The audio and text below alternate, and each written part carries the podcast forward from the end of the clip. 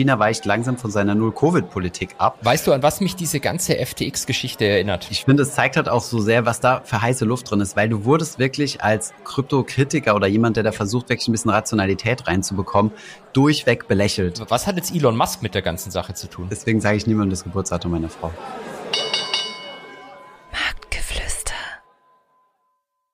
Hallo und herzlich willkommen zur neuen Folge Marktgeflüster. Heute Folge Nummer 15 und ich ahne schon ein kleines bisschen, worauf heute der Fokus liegen wird.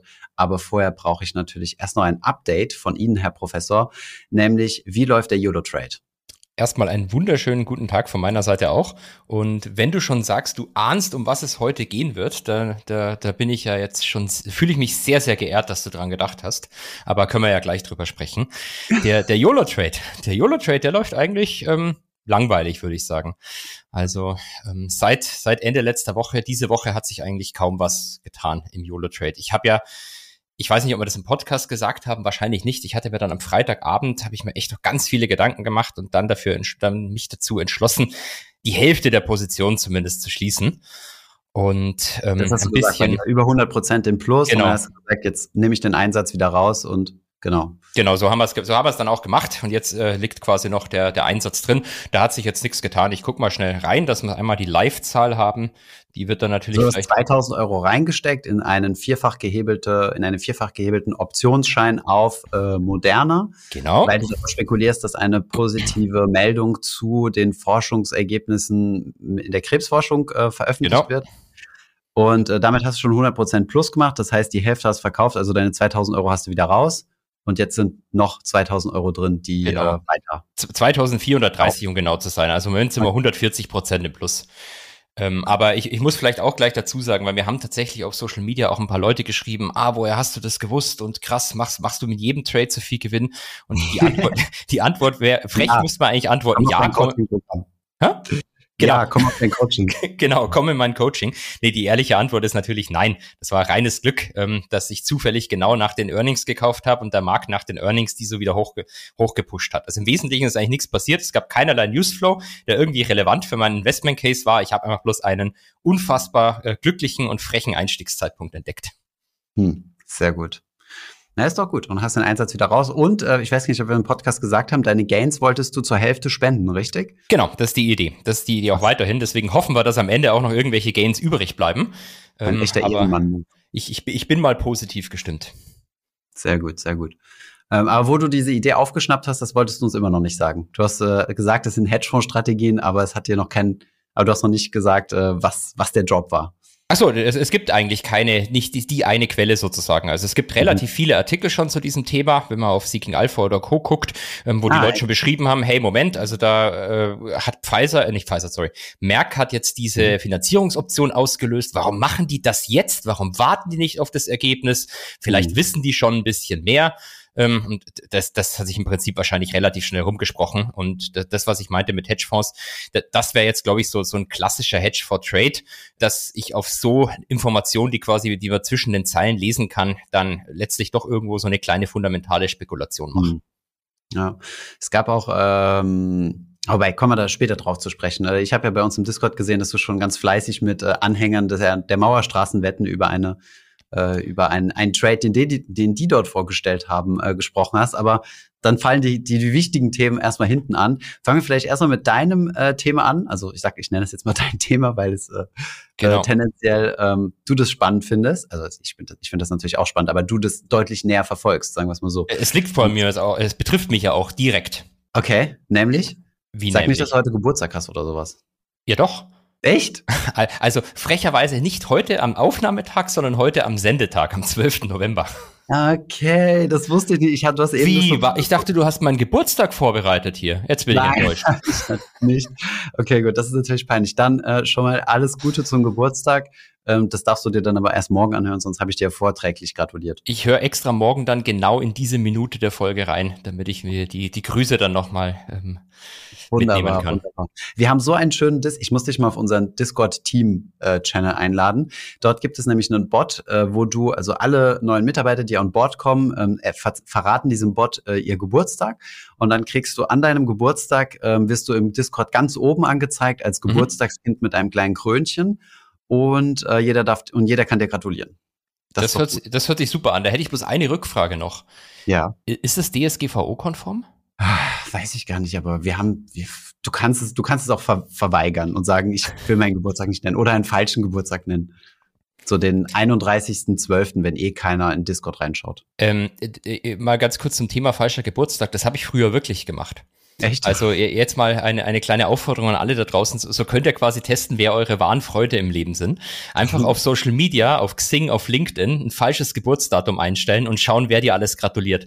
Und ich war ehrlich so gesagt unfair. schockiert, wie, wie viel tatsächlich doch sehr enge Freunde dann alles Gute geschrieben haben. Ich finde das echt unfair, weil wenn das für dich ein Freundetest ist, dann habe ich keine, weil ich bin absolut katastrophal in Geburtstagen. Ich kann mir den Geburtstag von Arno, also meinem Mitgründer, mhm. merken, weil er genau einen Tag nach mir Geburtstag hat.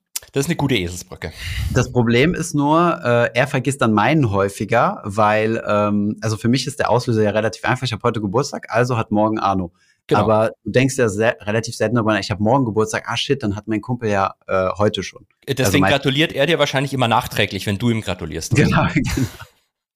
Oder wir treffen uns einfach Punkt Mitternacht immer und dann so. Punkt Mitternacht stößt an und sagst, alles Gute zum Geburtstag. Dir auch alles Gute zum Geburtstag. Und genau.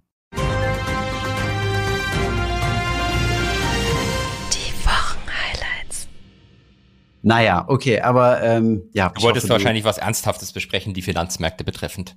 Genau, und zwar inwiefern deine Geburtstagsparty teurer wird als letztes Jahr. Das ist eine gute Frage. Ähm, ich muss wahrscheinlich sagen, ich denke, sie wird tendenziell marginal billiger, mhm. weil ich hatte letztes Jahr keine Geburtstagsparty und ich habe dieses Jahr auch keine Geburtstagsparty. Mhm. Dementsprechend, ähm, äh, jetzt weißt du, wohin meine ganzen Freunde sind. Die habe ich nämlich alle verloren wegen dem falschen Geburtstag. Ja, genau, kann ich vorstellen. War ja doch alleine. Die, die, die, richtige Antwort, auf die die vielleicht anspielst, ist, äh, wie, wie viel? 10, 10, 10, noch was Prozent, oder? Ja, ich glaube, also die Inflationszahlen, also wir sprechen hier die Inflationszahlen an, allerdings, ähm, ich habe die, die Deutschen jetzt noch gar nicht im, im Blick. Eigentlich müssten wir uns die mal ziehen, um sie in unseren Informer hochzuladen, aber das machen wir die Woche. Ähm, aber aus Amerika gab es ja jetzt äh, Inflationszahlen, die besser waren als erwartet, richtig? Genau, genau. Wir haben nämlich nur 7,7 Prozent jährliche Inflation in der Headline gehabt. Und das ist ein Grund, dass wir Party machen können, glaube ich. Was war die expected? Also was war, was war erwartet? Ähm, da da, da gibt es immer keine eindeutige Antwort, weil die Frage ist, wie viele Leute nimmst du in den Average rein oder in den Median? Mhm. Ähm, aber sagen wir mal 7,9 oder 8,0 waren die beiden Zahlen, die ich gelesen hatte. Also okay. es war quasi leicht unter den Erwartungen. Und wann wurde das veröffentlicht? Gestern? Das also, wurde, äh, genau, also ähm, jetzt haben wir es ja Freitag, das wurde am Donnerstag veröffentlicht und die Leute hören uns am Samstag zu. Da muss ich immer nachdenken. Ich habe es mit den Wochentagen nicht so. Ja.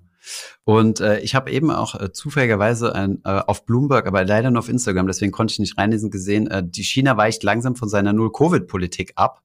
Das, das würde natürlich auch nochmal richtig Boost in die, in die Märkte bringen, oder? Genau, das hat, glaube ich, vor allem jetzt über Nacht ähm, auf die ganzen Rohstoffmärkte durchgeschlagen. Und ähm, es, es wird ja teilweise jetzt schon erwartet, da gab es ja die letzten, sagen wir mal, ein, zwei Wochen schon immer Gerüchte, im Prinzip seit dem, seit dem großen ähm, Parteikongress, dass man äh, vorsichtig in der einen oder anderen Form aus dieser Zero-Covid-Politik aussteigen möchte. Ja. Und die, die haben ja teilweise ähm, äh, wirklich, wirklich krasse politischen Maßnahmen da durchgeführt. Also es gibt ja Bilder, wo die, wo so Drohnen durch die Stadt fliegen und die Leute mhm. quasi mit Lautsprechern anschreien, nach Hause zu gehen.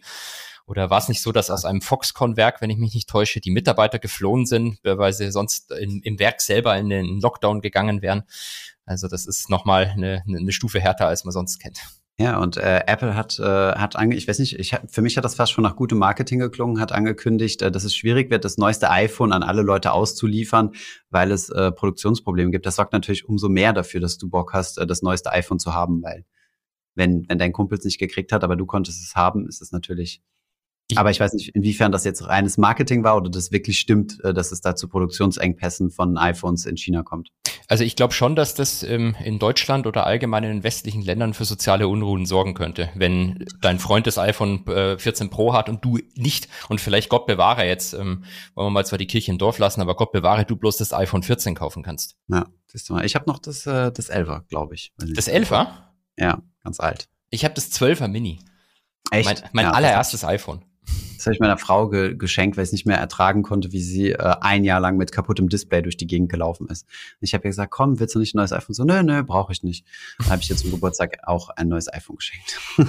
Aber den Geburtstag hast du dir merken können. ja. Sehr gut. Kriege ich gerade noch so hin, ja. Äh, ist in verschiedenen Passwörtern bei uns. Was ist das Passwort für den Finanzus Master Account? Ist das Geburtsdatum meiner Frau. Jetzt werden ganz viele Leute anfangen zu googeln wahrscheinlich. Und für, für alle unsere Konten, Kryptokonten und so, nehme ich immer das Geburtsdatum meiner Frau. Das ist, das ist ganz sicher. Äh, zumindest besser als das beliebteste Passwort der Welt, was ja angeblich einfach nur Passwort ist. Ja, sehr gut. Ähm, sehr aber vielleicht noch ein Kommentar zu den Inflationszahlen, damit wir ja, auch ähm, äh, Marktinfos noch rüberbringen. Äh, hast du gesehen, was der Markt daraufhin gestern gemacht hat? Absolut nicht. das war ähm, fernab von Gut und Böse. Also ich habe hab mir das genaue Closing nicht gemerkt, aber der Nasdaq müsste so sieben Prozent im Plus gewesen sein und der S&P ja. ungefähr fünf Prozent. Ehrlich? Okay. Ja, die, das ist komplett explodiert. Also okay. die, da glaube ich, war so ein bisschen die Angst, dass Inflation sich eher nochmal beschleunigen könnte. Ähm, vermutlich waren auch relativ viele Leute short und in dem Moment, wenn die jetzt wirklich signifikant runterkommt, ähm, mhm. ähm, die Kerninflation ist auch ein bisschen tiefer äh, reingekommen als erwartet, dann ähm, fängt der Markt jetzt wieder an, den, da hat man schon oft besprochen, den schönen Fett-Pivot zu preisen. Also jetzt müssen doch aber wirklich die Zinserhöhungen langsam aufhören. Hm. Ja, ich habe dir da eben ein schönes Meme geschickt, was ich auf dem Kanal Mr. Mario auf Instagram gesehen habe, von Mario Lochner. Ähm, so ein Typ äh, quasi am Heulen, ähm, Inflation 7,7 Prozent im März und so ein Typ äh, super relaxed so am Steuersitz und 7,7 Prozent Inflation im, äh, im äh, was sind wir jetzt, November. Also es ist okay. immer eine Frage des Blickwinkels. Ja. Beziehungsweise eine Frage der Trajektorie, würde ich jetzt als, als Nerd natürlich sagen. Also wenn die Inflation gerade am Steigen ist und du 7,7 erreichst, dann finden es alle blöd.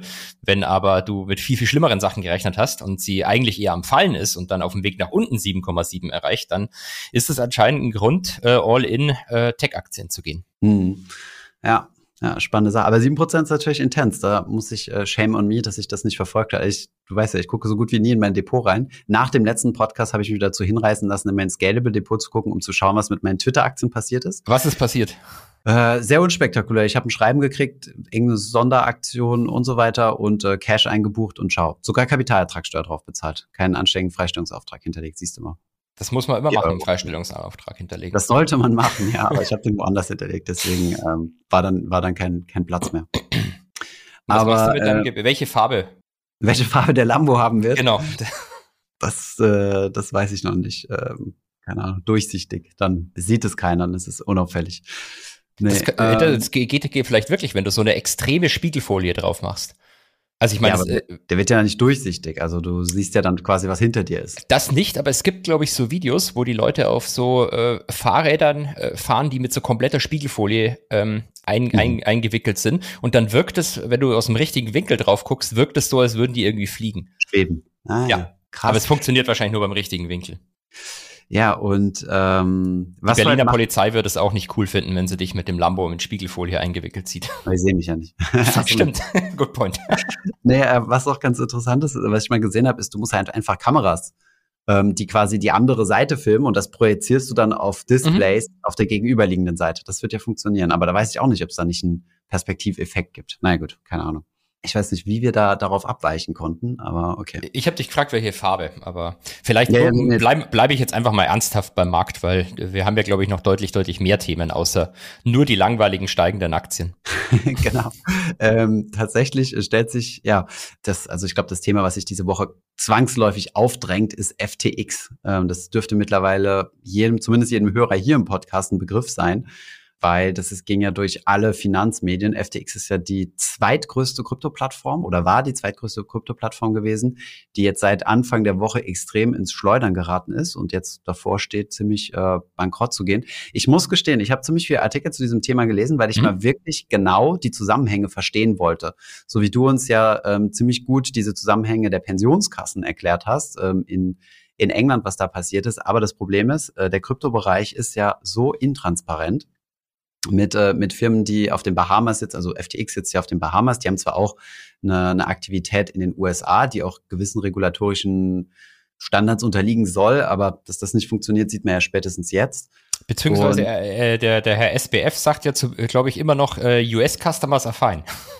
Yes, ob, ob das am Ende so stimmt oder nicht, wer weiß also SBF Sam, Sam Bankman Fried, äh, ein mittlerweile 30-Jähriger, ich glaube, als er das Imperium großgezogen hat, äh, ist er, glaube ich, war 26 oder so, als er angefangen hat. Und ähm, FTX war mehr als 32 Milliarden US-Dollar wert, musst du dir mal überlegen, als Krypto-Plattform, komplett ja. unreguliert. Und äh, er hat das Ding quasi wie so eine wie so eine Rakete ist das groß geworden. Also keiner kannte FTX, also zumindest habe ich so das Gefühl vor 2001 und 2001 ging das Ding wirklich durch die Decke. 21. Äh, 21, was hatte ich gesagt? 2001. 2001. Nein, 2021. Und, aber stimmt äh, aber auch, keiner kannte das vor 2001. genau, ist implizit. Ähm, ja, hast du ein bisschen mitgekriegt, was da passiert ist, oder? Vielleicht erzählst du es mir mal. Also ich habe natürlich mitbekommen, ein bisschen was passiert ist, aber ähm, da ich ja als, als langweiliger deutscher Boomer meine äh, Kryptos nicht bei so fancy US-Börsen habe, ähm, mhm. bin ich äh, natürlich nicht betroffen und dementsprechend auch nicht so extrem involviert. Das sollten wir auf jeden Fall nachher äh, noch anhängen an dem Podcast und sagen, was mache ich jetzt? Also vielleicht als, als kleinen Handlungsadvice für alle Leute, die irgendwie betroffen sind oder ja. die die, die irgendwas mit Krypto machen wollen. Naja, also der Ausgangspunkt ist mir bis heute eigentlich nicht so 100% klar. Ähm, was in den meisten Medien immer geschrieben wird, ist so dieser Tweet von CZ. CZ ist der, dessen Name ich jetzt auch nicht aussprechen kann, deswegen äh, kürzt man ihn sehr wahrscheinlich immer so ab. CZ ist der Gründer von Binance, also der größten Krypto-Plattform weltweit, die auch äh, sehr, sehr schnell äh, sich nach oben gearbeitet hat. Mit Sitz in, ich weiß gar nicht mehr wo, ich glaube nicht Bahamas, aber muss mal gucken, also wir haben das irgendwo recherchiert. Und ähm, der ähm, hat sehr viele von diesen Tokens von FTX gehabt. Das sind die mhm. sogenannten mhm. FTT-Tokens. Ähm, ich glaube, der war mal beteiligt gewesen an FTX und hat sich dann rauskaufen lassen und wurde in diesem Token bezahlt. Also seine Firma Binance wurde in diesem Token bezahlt. Das ist ja immer und, das Schöne im echten Krypto, also im der Kryptowelt, oder? Du, du mhm. musst gar nicht echtes Geld zahlen, sondern du zahlst in Geld, das du selber generierst. Mhm. Überspitzt formuliert. Was du selbst kontrollierst und was null regulatorische äh, Dingen unterliegt und genau, ja. Wobei man fairerweise dazu auch sagen muss, in der echten Welt passiert das ja auch nicht ganz so unselten, dass äh, Firmenübernahmen mit eigenen Aktien bezahlt werden. Genau, Share Deals oder sonst Aktien. was. Ja. Genau, wobei man auch sagen muss, eigene Aktien sind natürlich hochregulatorisch. Äh, ähm, also du weißt, wo diese Aktien liegen, wer die generieren kann, zu welchen Konditionen, die Aktionäre haben Mitspracherecht und so weiter. Bei dem FTT-Token ist ja einfach so, friss oder stirb. Na, jedenfalls hat der Anfang der Woche einen Tweet rausgehauen oder am Wochenende, ich glaube, war Anfang der Woche gewesen, wo er sagte, ähm, er verkauft oder die werden einen Großteil ihrer ihrer ähm, FTT-Tokens verkaufen und ich glaube, er hat sogar für eine Viertelmilliarde, also 500 Millionen ähm, FTT-Tokens auf den Markt geworfen, was dann dazu halbe Milliarde. Halbe Milliarde, was habe ich gesagt? Ich Viertel. Ich heute alles. Bei, bei, bei, bei Zahlen passe ich heute irgendwie auf. Ich weiß gar nicht warum. Normalerweise bin ich der, der, der, der die ganze Zeit die Zahlen durcheinander bringt. Also 500 Millionen, eine halbe Milliarde US-Dollar mhm. wert. Hat er auf den Markt geworfen, was natürlich dafür gesorgt hat, dass dieser Token extrem abgeraucht ist. Äh, warte mal, seine Argumentation war gewesen, dass FTX äh, nicht, äh, nicht ähm, transparent genug ist und, äh, und scheinbar Lobbying gegen Binance und andere betreibt. Mhm. Also im Sinne von, dass die stärker reguliert werden wollen. Aber das machen die irgendwie alle. Diese Kryptobörsen schießen sich, wenn sie, wenn sie können, überall in den Ländern so ein bisschen ins, ja, gegenseitig machen sich die Stöcke in die Räder, um, äh, um zu schauen, dass der eine in einem Land mehr reguliert wird, sie aber in einem anderen Land ein bisschen weniger. Also so habe ich das zumindest bisher immer so ein bisschen mitbekommen. Naja, End of Story. Ähm, FTT-Token geht, äh, was ist denn das Gegenteil vom Moon? Raucht ab. es gibt ja auch so schöne Memes, wo der Moon einfach unter der Erde eingezeichnet ja, genau. wird. Genau. Ja, und dann hat äh, CZ, also der Binance-Gründer, angeboten, ähm, FTX zu übernehmen. Ähm, da musste ich aber, also hier unser Punkt in unserem Sheet hier heißt sogar noch FTX versus Binance.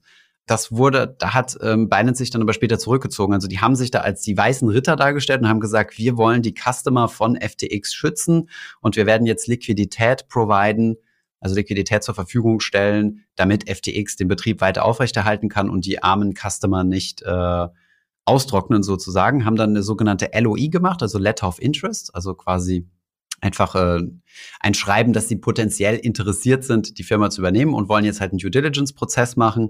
Den haben sie dann, glaube ich, in zwei Tagen gemacht und dann danach gesagt, nö, wir übernehmen euch doch nicht. Und jetzt hat ähm, der gute Sam Bankman-Fried ein Problem, weil es so ziemlich ziemlich danach aussieht, dass das, dass die, äh, dass die Firma pleite gehen wird. Das sieht man auch ganz schön ähm, auf der, wenn man auf die FTX-Webseite geht, steht da ein schöner roter Banner, den man nicht überlesen kann. FTX is currently unavailable to process withdrawals, also ihr könnt kein Geld mehr dort abziehen. We strongly advise against depositing. Also bitte schiebt uns auch kein Geld rüber. Aber strongly advise against. Also sie würden es schon nehmen, oder? Wirklich ist es, wirklich ist es. Ich habe es ironischerweise auch versucht, ja? denn ich bin ja auch einer der Geschädigten. Nicht nur Sam Bankman-Fried ist geschädigt und die Leute, die dort ihre Kryptos halten, sondern auch ich bin Leidtragender dieser Geschichte. Ich habe äh, 165 Dollar dort liegen bei FTX, an die ich jetzt nicht mehr rankomme. Dann würde ich sagen, bist du eigentlich fast genauso arm dran wie der Sam Bankman-Fried, weil da habe ich gelesen, dass der von 16 Milliarden äh, Networth auf eine Milliarde jetzt runtergecrashed ist. Genau. Das ist ja äh, vergleichbar mit deinem persönlichen Leid dann. Du meinst?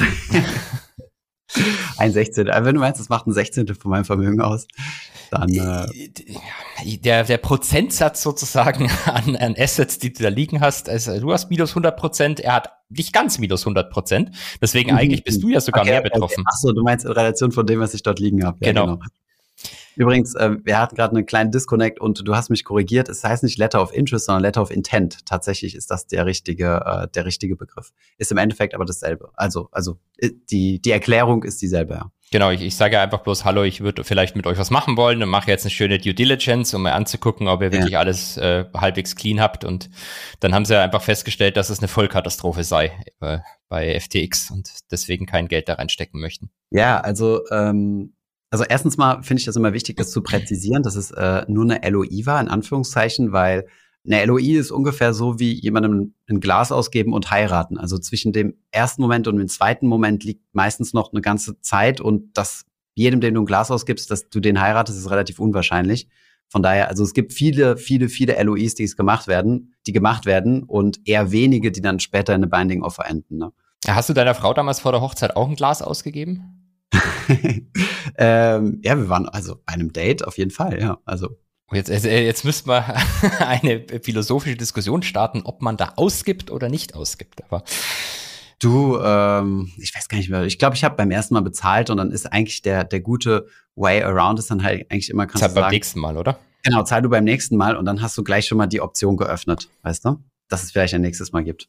Vielleicht sollten wir Beziehungsratschläge in einem extra Podcast geben. Wollte ich gerade sagen, ja, wir, wir, wir switchen jetzt das Topic und werden zu Beziehungsratgebern.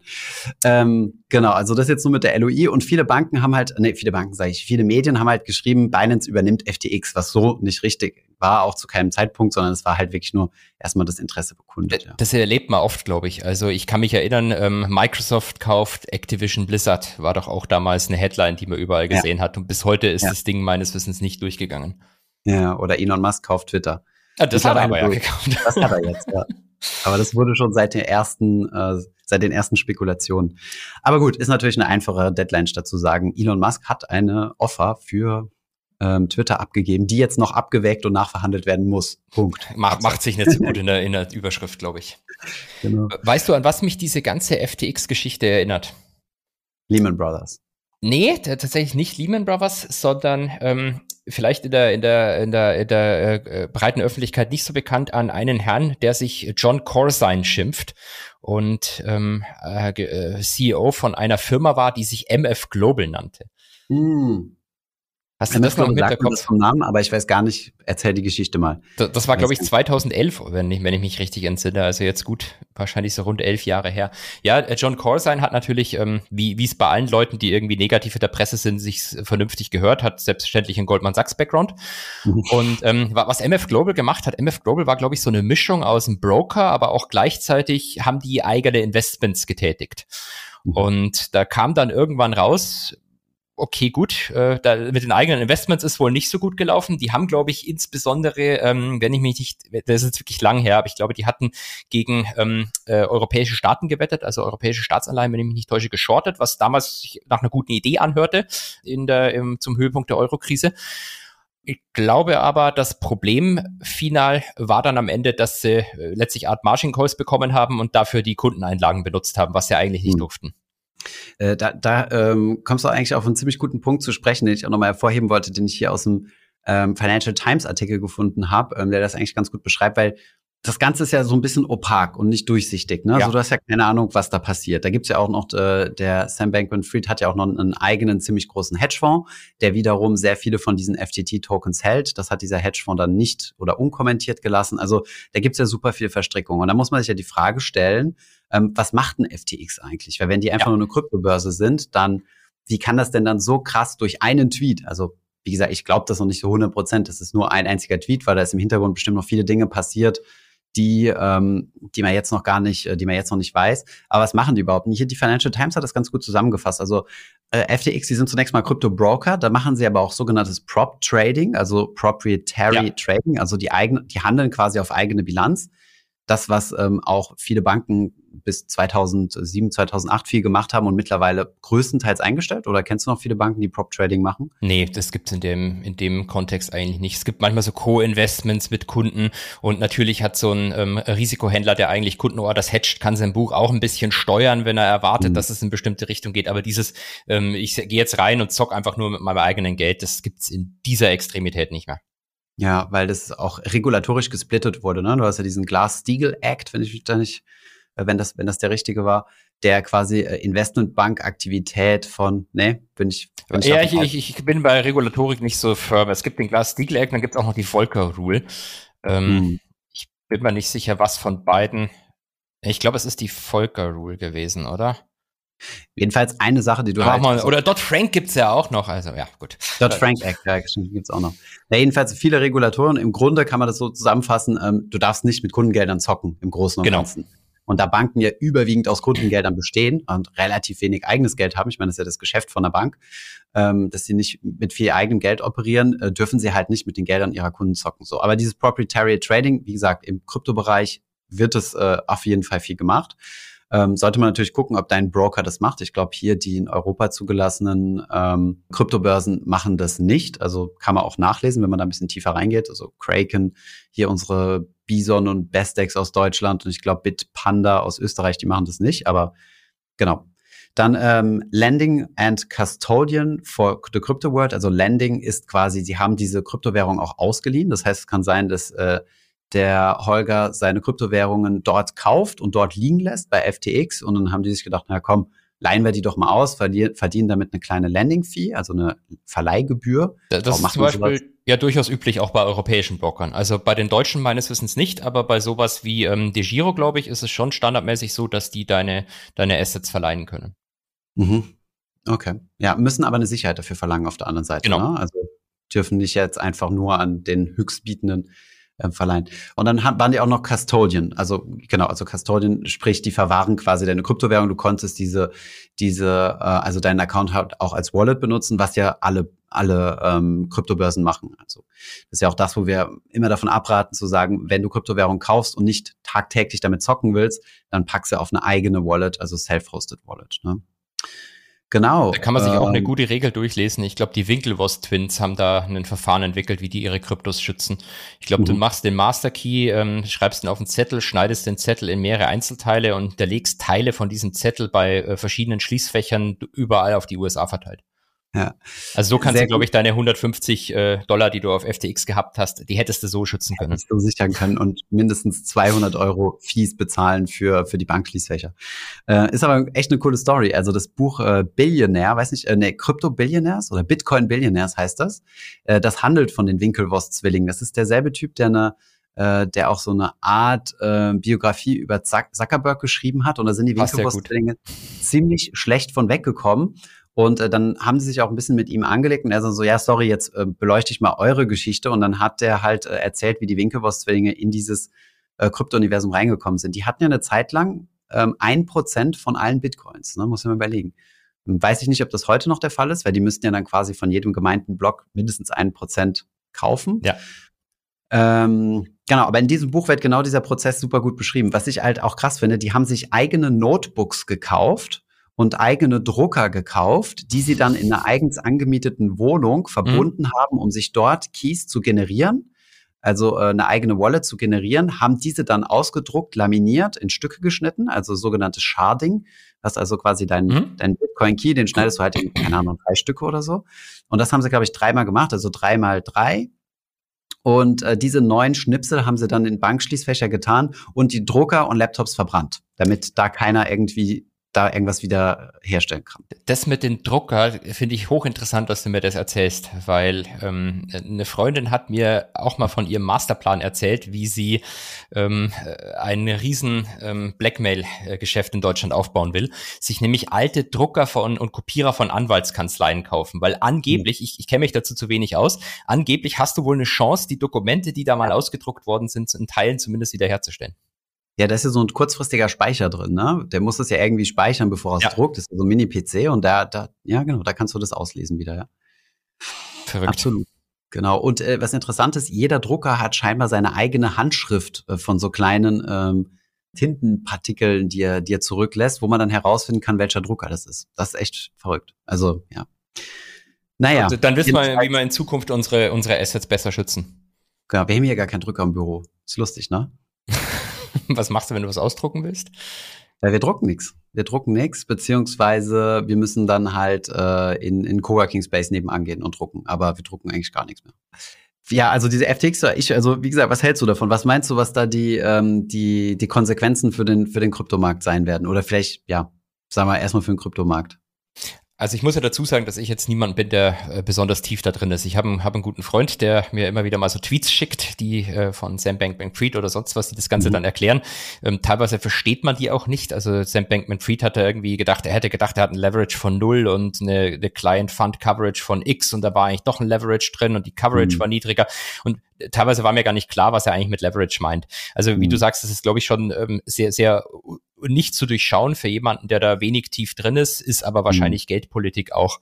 Ähm, generell, was ich schon glaube, dass das einen massiven Vertrauensverlust ähm, nach sich ziehen wird. Wie man ihn, wahrscheinlich sogar noch extremer, aber wir hatten ja vor, ja auch so rund zehn Jahren oder nicht ganz zehn Jahre, 2000, 2014 vielleicht, ähm, ja, da ist doch auch so eine Börse MT Gox, wenn ich mich nicht erinnere. Ähm, Gox, Hops gegangen. Das war der größte Blow-up überhaupt.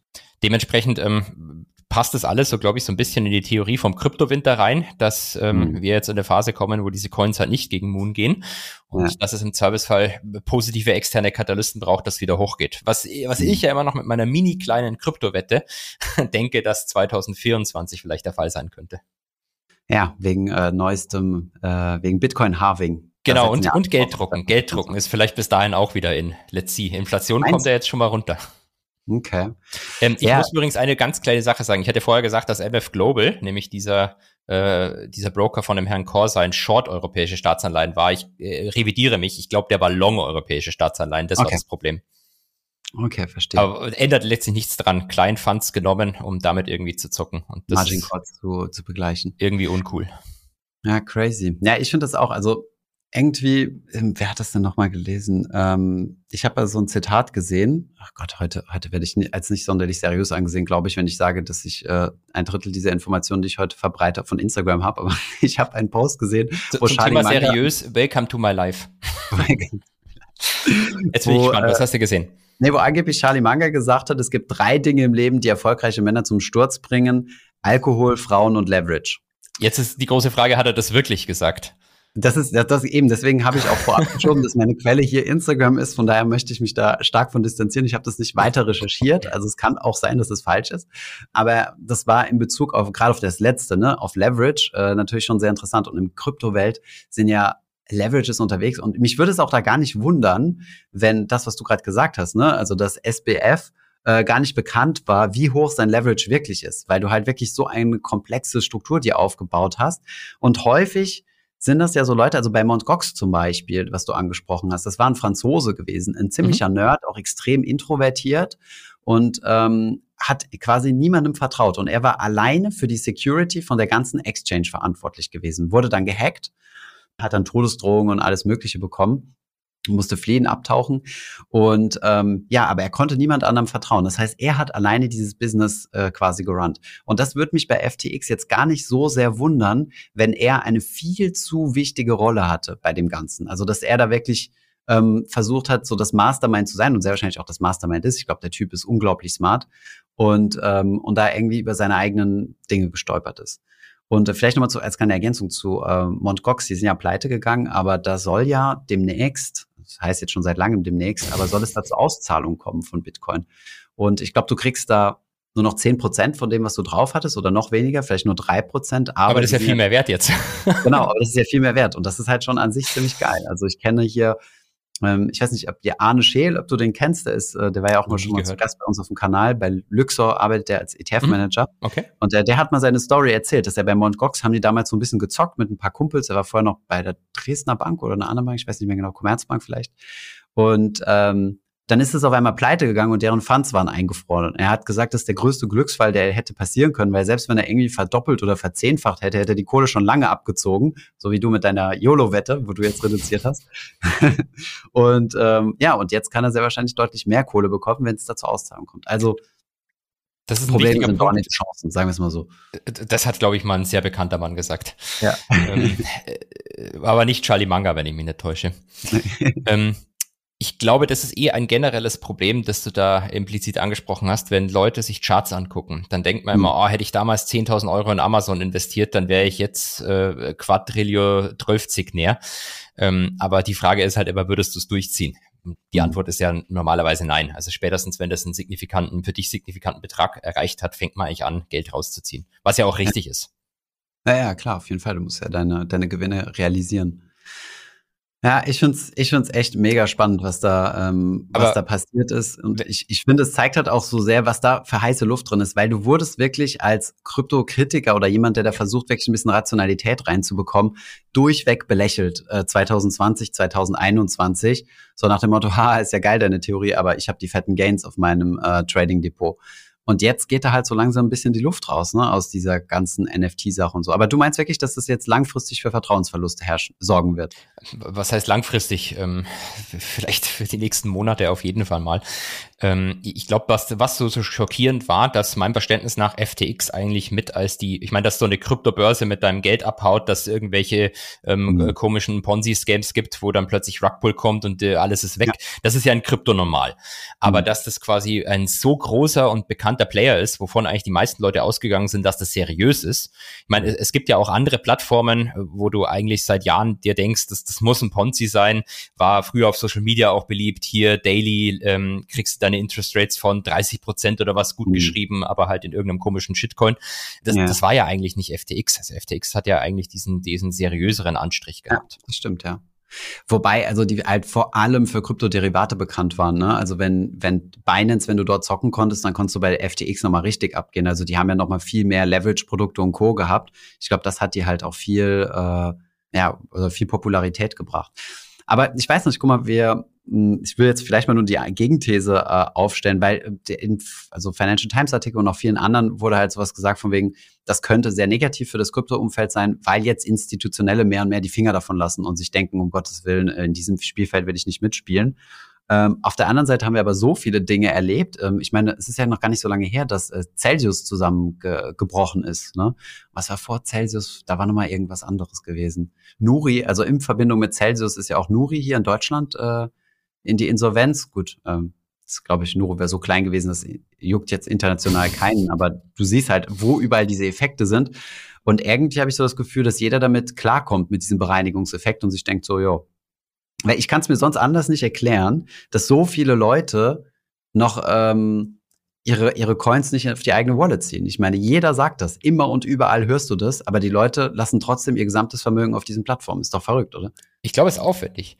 Also, ähm, dir auch so ein Ledger zu kaufen und dann zu überlegen, wie kriegst du da jetzt deine Coins drauf? Ja, was heißt aufwendig? Ähm, so, so aufwendig ist es wahrscheinlich nicht, aber ähm, es ist natürlich deutlich einfacher, dich einfach irgendwo zu registrieren, da Geld hinzuüberweisen, dann kaufen und dann siehst du es da. Das macht man ja mit, also das machst du ja bei, bei den klassischen Neo-Brokern, machst du es ja auch. Da lässt du ja mhm. auch deine Assets liegen und hast irgendwie ja, vielleicht haben manche Leute ein schlechtes Gefühl, aber die Idee, dass mhm. jetzt ähm, Trade Republic oder Scalable mit deinen ganzen ETFs abhaut, mhm wirkt jetzt zumindest unrealistisch. Stimmt. Auf der anderen Seite weißt du aber, dass die reguliert sind, also dass die diese Wertpapiere nicht wirklich halten, sondern die sind ja auch bei einem Custodial. Oder weiß ich nicht, ob du es weißt, aber ja. zumindest weiß jeder, dass es hier regulatorische ähm, Rahmen gibt, dass es einen sogenannten Länder of Last Resort gibt. Das ist äh, schlussendlich äh, Papa Olaf.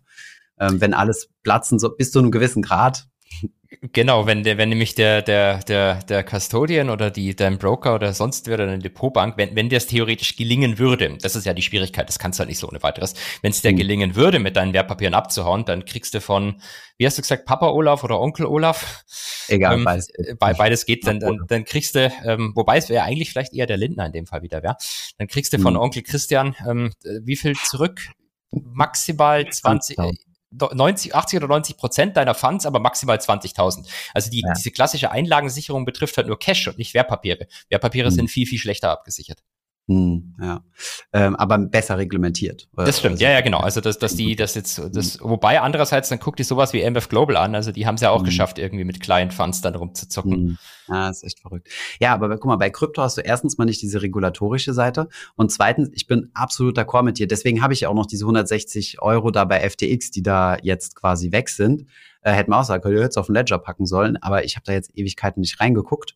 Und äh, ich weiß ja, dass da keine großen Beträge sind. Ich meine, ich mache ja überall Krypto-Accounts auf, um mir das mal anzuschauen, ein bisschen zu vergleichen und so, wie ich ja halt auch Depots aufmache, um mir das ein bisschen anzugucken. Und ähm, aber klar, ich meine, sobald es große substanzielle Werte werden, dann würde ich doch, ähm, dann würde ich doch in Self-Custody gehen. Und ein weiteres Argument dafür ist, dass das doch eigentlich die ganze Logik hinter Krypto ist. Also Krypto kommt ja vom Bitcoin und die Bitcoin-Logik überhaupt ist doch äh, Be Your Own Bank, oder? Und deswegen finde ich das halt immer so absurd. Aber naja. Aber dann verlierst du vielleicht dein, dein Ledger oder dein, dein Key oder sonst das was. Stimmt, dann ist er auf stimmt. so einer Müllhalde und dann musst du die Stadt das beknien, dass du die Müllhalde untersuchen darfst. Alles ja. schon mal vorgekommen. Ja, ich bin übrigens auch völlig d'accord mit dir, dass Ledger eine, also dass es sau kompliziert ist, eine Hardware-Wallet, will ich gar nicht widersprechen. Du kannst dir aber auch einfach eine Software-Wallet aufs Handy packen und auch da bist du in 90 Prozent der Fälle sicherer.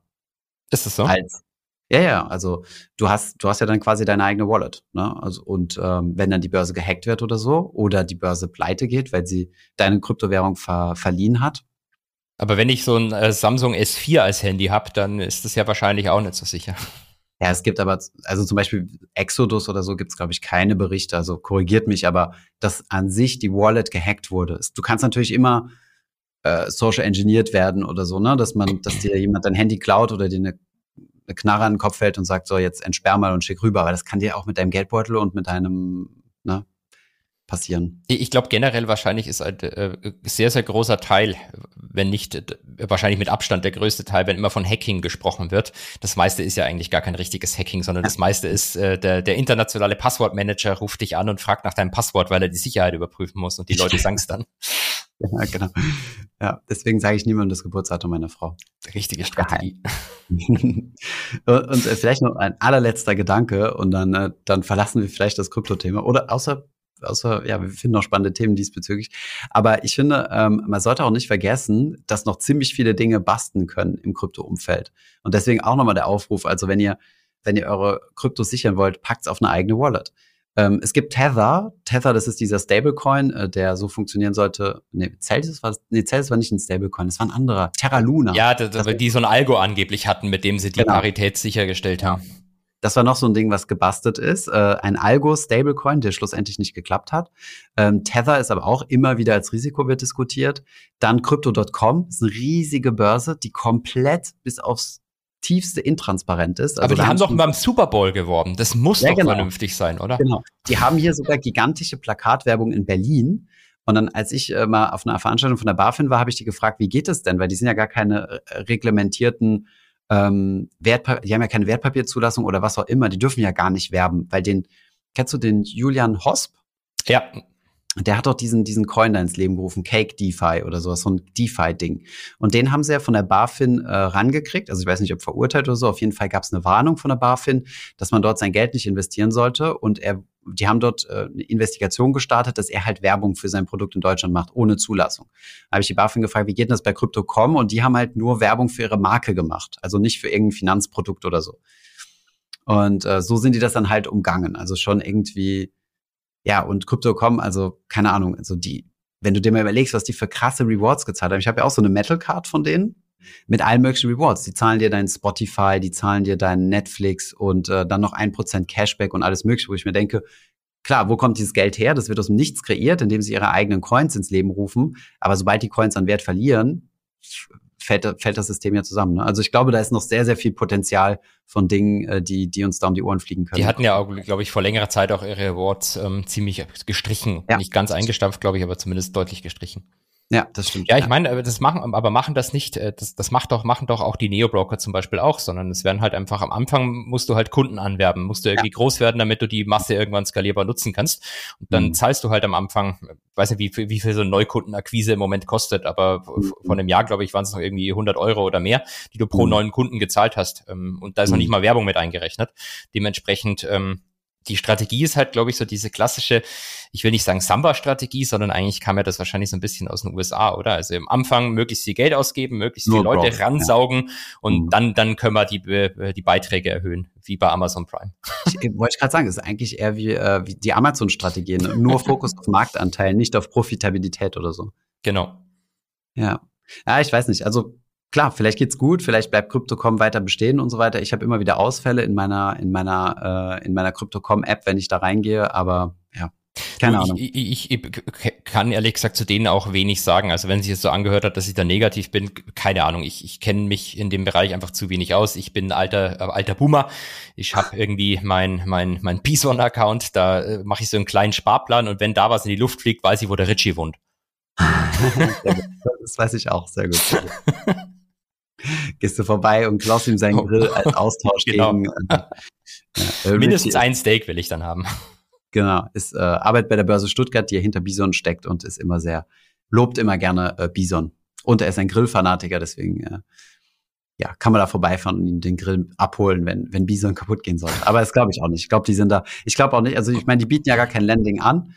Von daher, die haben ja auch die, den Großteil ihrer Kryptowährungen in sogenannten Cold Storages. Das heißt, ähm, die Kryptowährungen, die du dort liegen lässt, aber mit denen du nicht handelst, die werden dann quasi auf eine kalte, also nicht mit dem Internet verbundene Festplatte gepackt oder so. Also wie genau das System funktioniert, das legen die nicht offen, einfach aus dem Hintergrund, weil sie nicht wollen, dass da Hacker wissen, wie das funktioniert, um dann Schwachstellen auszufinden. Aber ich glaube, das ist schon relativ solide, ja. Ich hoffe es zumindest. Wobei man ich natürlich sagen muss, die, die, die Spreads sind da wahrscheinlich einfach ein bisschen ungünstiger und es gibt halt nicht so viele Coins zum Handeln. Aber genau. das ist sozusagen der, der Tod, den man dann sterben muss. Und da ich sowieso bloß so eine kleine Position in Bitcoin und Ethereum habe und so eine ganz kleine Zockerposition in Solana, ähm, reicht mir das aus. Solana, ja. ja der Solana ist ja auch, äh, wie steht dein Solana gerade? Scheiße. Ja, weißt du warum? Ja, weil die mit ähm, FTX verbunden sind. Sehr gut, sehr gut. äh, das wusste ich auch nicht. Also SBF ist einer, scheinbar einer der größten Solana ähm, Supporter und Solana ist ja eine Konkurrenz zum BNB, also zum genau. Binance Coin. Und deswegen haben die auch über die unterstützten Projekte, also diese Smart Contract Projekte, sind ja beides quasi Nachbildungen von Ethereum, in Konkurrenz gestanden, ganz lustig. Und äh, kennst du den Roman Block Trainer? Also Roman, den Block Trainer? Den Block Trainer kenne ich selbstverständlich. Ah, sehr gut. Der hat nämlich einen sehr, sehr lustigen Post rausgehauen, als es da losging mit FTX und Binance. Hat nämlich gesagt, äh, gerade geht die ganze Welt unter im Kryptobereich und so weiter. Nur auf Solana ist Verlass. Und er hat sich äh, und er hat eine Solana-Tweet gerepostet, dass äh, die Solana Blockchain gerade angehalten wurde, äh, dass es da gerade zu einem äh, zu einer Out-Time kam. Und äh, der Joke ist deswegen so lustig, weil ähm, äh, weil Solana ziemlich häufig, äh, also die Blockchain stehen bleibt, also das System ausfällt. Er meinte, selbst in solchen Krisenphasen und so kann man sich darauf verlassen, dass Solana auch dann äh, erwartungsgemäß ähm, zum Stillstand kommt. Da gibt's, äh, wir wurden ja auch, glaube ich, aufgefordert, mehr über Memes zu sprechen. Deswegen ah. habe ich jetzt auch noch einen passenden. Es gibt ja auch so ein lustiges YouTube-Video, glaube ich, von so einem ganz bekannten ähm, Typen. Ich weiß, glaube ich, nicht, wie der heißt, aber vielleicht können wir es verlinken, wenn es mal einfällt. Mhm. Ähm, da, da liest da auch irgendwie, siehst du wieder eine Zeitung oder im, im, im Browser liest, Solana-Hack, Wallets gehackt und oh Gott, oh Gott, oh Gott, läuft drüber, komplett schwitzend, lockt sich ein, mhm. siehst du die Wallet irgendwie einen Dollar noch, minus 99 Prozent. oh Gott sei Dank ist noch alles da. Typical Krypto-Investors, ja. Ah, schon ganz cool, ja. Ähm, ja, wie soll man über Memes reden? Also gut, du, du verbalisierst sie gerade sehr gut, die Memes. Aber wir haben ja heute schon drei Stück äh, gehabt. Das stimmt. Sehr gut. Okay, ähm, lass mich mal gucken, ob ich noch irgendwas zu Krypto mir notiert hatte. Ich, ich finde das irgendwie super spannend. Äh, ich habe noch geschrieben, wo, Dezentrali wo Dezentralisierung, also was man halt ganz gut sehen kann, ist, dass halt solche gigantischen Player, also so, so einer wie ZZ, ja, der Gründer von Binance, einfach einen Tweet raushaut und eine 36, eine 32 Milliarden äh, Konkurrenten ausnockt. Also das ist schon, da soll mir jemand noch was von Dezentralität erklären, ja. Das ist halt Wild Wild West. Wobei mich ehrlich gesagt eine Sache wundert, das muss ich dich jetzt schon fragen. Was hat jetzt Elon Musk mit der ganzen Sache zu tun? Hm. Ich glaube ausnahmsweise gar nichts. Verrückt. Oder? Verrückt. Hast du was mitgekriegt? Nö, ich glaube, er war damit nicht. beschäftigt, den Twitter-Mitarbeitern zu sagen, dass sie jetzt äh, äh, zwar weiter Homeoffice machen dürfen, aber trotzdem mindestens 40 Stunden pro Woche im Büro sein sollen. Und die Geschichte mit den Verifikationsbadges hinzubekommen. Ja, genau, genau. Was, äh, was war das nochmal? Achso, du musst jetzt 8 Dollar bezahlen, um verified zu werden, gell? Ja, und das kann sich halt jeder Depp verifizieren lassen. Also es gibt, glaube ich, ganz viel verified ähm, äh, Accounts von irgendwelchen berühmten Leuten, die gar nicht echt sind, die dann einfach irgendeinen Schwachsinn tweeten. Ah, echt? ich glaube, du müsstest dir so einen Jerome Powell Account verifizieren lassen und dann tweetest du einfach, die Zinssenkungen hören jetzt auf. Boah, ähm, geil. Das dann, glaube ich, sind die besten 8 äh, Dollar investiert, die du machen kannst. Und, äh, und Frage, ist es, ähm, Meinst du, das wäre strafbar? Weißt du nicht, kannst du keine Auskunft. Da, dazu möchte ich mich jetzt nicht äußern. Nein, also ich meine, letztlich ist es ja, ist, äh, ist, ist, ja alles irgendwie Marktmanipulation. Die Frage ist halt, ich glaube, wenn du das als Satire irgendwo kennzeichnest, dann geht's vielleicht. Hm. Ja. Spannend. Äh, okay, gut, also hat das das Problem. Ich, ich dachte, das wäre eine gute Strategie, ehrlich gesagt, zu sagen, du musst acht Dollar bezahlen, dann, äh, damit du verified wirst. Aber ich dachte, dieses Geld nehmen die, um dann halt zu prüfen, ob du echt bist. Also mal einen Blick auf deinen Personalausweiskopie zu ja. werfen oder so. So läuft's ja, glaube ich, äh, klassischerweise ab. Also wenn du dich bei Instagram verifieren willst, musst du ja auch Personalausweiskopie hinschicken und irgendwie beweisen, dass du eine berühmte Person bist. Das ja. versuche ich nämlich alle 30 Tage, aber bisher haben sie mir noch nicht geglaubt, dass ich berühmt bin. Du, wir haben, ähm, wir haben, wir haben das tausendmal hochgeladen. Also ich übertreibe jetzt, aber oft, sehr, sehr oft hochgeladen. Firmendokumente hochgeladen als Firma, dann privater Personalausweis von mir und so weiter. Ich glaube, äh, ähm, Instagram hat alle wertvollen Dokumente, die ich besitze, als Kopie. Die können ähm, jetzt Social Engineering machen und dir deine 150 Dollar von FTX klauen. hoffen wir, hoffen wir. Und ähm, ich habe jetzt mein Passwort schon verraten. Und ähm, was aber, ähm, ah, jetzt weiß ich gar nicht mehr, was ich sagen wollte. Die, ach so, genau. Weißt du aber, wann wir den gekriegt haben? Ab dem Moment, wo wir die 100.000 durchbrochen haben. Also 100.000 Follower auf Instagram.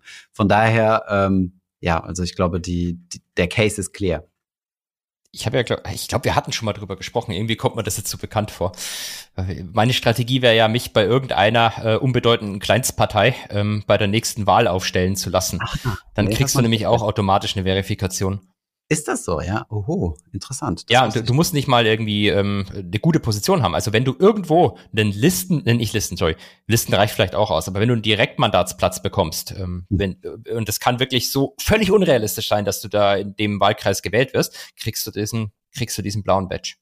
Ah, echt? Okay, krass. Deswegen hier der Aufruf an alle Parteien, insbesondere unbedeutende Kleinstparteien in Deutschland. Wenn ihr jemanden sucht, der den Wahlkreis Nürtingen sich aufstellt bei der nächsten Wahl, ich wäre da jederzeit bereit dazu. Also CSU hergehört. Ne, CDU, ne? Ist ja gar nicht in Bayern. Ich wollte, er wollte jetzt keine solchen Witze machen mit unbedeutenden Kleinstparteien. Aber ähm, ja, ein Freund von mir hat ja mal wirklich eine Partei gegründet. Also echt? Ja, zum Spaß. Die wollten einfach mal schauen, was, wie das ist, wenn man eine Partei gründet und haben dann irgendwie beim Bundeswahlleiter halt die Unterlagen eingereicht, die Vorsitzenden sind gewählt auf Lebenszeit oder so, dann kam zurück, nee, das geht nicht, darfst du nicht. Dann haben sie sich quasi, aber sie sind, sie haben offiziell, glaube ich, irgendwie so ein, so ein Wisch bekommen, dass sie theoretisch zu Wahlen antreten könnten, wenn sie genug Unterschriften bekommen. That escalated quickly. That escalated mir, quickly. Wie ist es eigentlich, wenn man eine Partei gründet? Hm, lass mal ausprobieren. Let's Vier Wochen go. später irgendwelche Formulare am Ausfüllen und Unterschriften einsammeln. Schön. Es gibt Leute, die haben Hobbys. Ähm, ja, cool. Wir haben zwar noch eine ganze Liste an Fragen, aber ich glaube, die müssen wir keine Zeit mehr. In die nächste Woche übertragen. Ja, kommt immer drauf an. Also, wenn du noch ein, ein Herzensthema hast, immer her damit. Ich habe ein Thema, das wir vielleicht schnellst loswerden können. Das ist nämlich okay. schon ganz lange. Mich hat jemand ja. mal gefragt, dass du irgendwas von einem Buch erzählt hättest, von einem Salomon Brothers Buch. Und ich habe ihm dann versprochen, ich frage dich beim nächsten Mal. Aber seit, Echt? das okay. tragen wir, glaube ich, jetzt seit, seit acht Wochen in unseren To-Dos mit rum. Ähm, ähm, hattest du mal so ein Buch empfohlen? Salomon Brothers nicht. Ich habe es extra gegoogelt, weil ich äh, Nightmare on Wall Street, Salomon Brothers and the Corruption of the Marketplace. Wenn ihr wollt, können wir den Link zu Amazon da reinpacken. Ich habe das aber, aber ich dachte, du hättest das gesagt und ich nee. hätte einfach nur für dich einen Amazon-Link rausgesucht. Okay. Ich, ich, lese ja keine Bücher. Ich bin ja, bin ja wieder ehemaliger US-Präsident. Vielleicht der zukünftige US-Präsident auch nochmal. Jetzt, wo er wieder auf Twitter sein darf. Hat er eigentlich mal was gepostet? Du bist doch auf Twitter, oder? Ich bin nur auf Twitter inkognito, um Tweets zu verfolgen. Ähm, aber er will, er wollte eigentlich, glaube ich, nächste Woche. Was? Inkognito, Professor Grafgold, dann erkennt genau, mich keiner. Genauso erkennt mich keiner. Mhm. er wollte, glaube ich, nächste Woche was sagen. Aber nachdem äh, die Midterms jetzt nicht so ganz positiv ausgegangen sind für den Herrn Trump, weiß ich nicht, was er macht.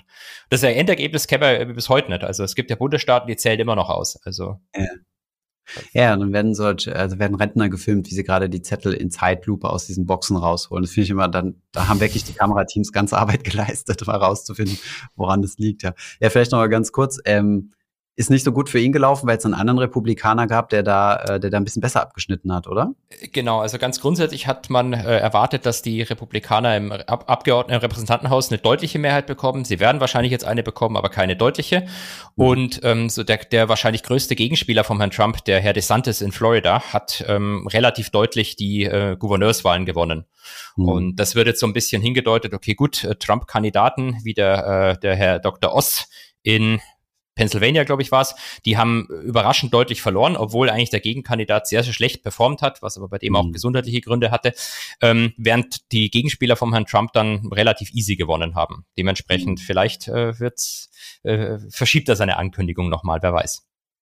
Ja, bin gespannt. Also, er wollte auf Twitter was ankündigen, weil sonst hat er ja immer einfach äh, ohne Filter rausgepostet. Er hat ja kein Twitter mehr. Wenn dann auf Truth Social.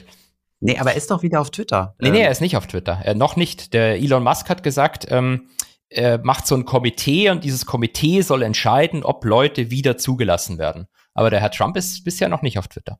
Okay, das kann ich dann jetzt nicht verifizieren. Ich dachte, ich war mir ziemlich sicher, dass er ihn und Kanye West wieder draufgelassen hat. Nee, Kanye West ist wieder da, ähm, wobei der Elon Musk, glaube ich, gesagt hat, das sei, das hätte doch die Vorgeschäftsführung äh, entschieden. Ja, Aber okay. Okay, ja. ich wäre überzeugt davon, dass äh, Trump wieder drauf ist. Aber okay, gut, na dann. Bist du aber besser informiert. Ich kann es nicht verifizieren, ich habe nämlich kein Twitter. Ähm, ja, wir haben nur so einen Firmen-Twitter-Account, wo ich einmal alle, alle halb Jahr reingucke und dann sehe, okay, gut, nur, also nur was. unangenehme Stimmung. Ciao. Ich gehe wieder auf Insta, da gibt's mehr Herzen und Daumen das, das sind die Leute. Oder Stinkefinger. Und Stinkefinger, genau. Alles, was wir so lieben. Okay, Holger. Machen Schluss, oder? Also, check jetzt mal, ob du noch einen FTX-Account hast und ob da was drauf ist. Und dann wünsche ich dir äh, viel Erfolg und äh, hoffe, dass wir nächste Woche äh, in der YOLO-Wette erfahren, ähm, ob sich jetzt verzehnfacht hat oder noch nicht. Äh, wir hoffen das Beste. Ich bin auf jeden Fall dabei, mir die Farbe schon mal auszusuchen bis dahin. Weißt du, an was du spenden willst oder darf das dann deine Community entscheiden? Ähm, ich, ich weiß noch nicht, also erstmal wissen wir ja noch nicht, ob ich Gewinn mache am Ende.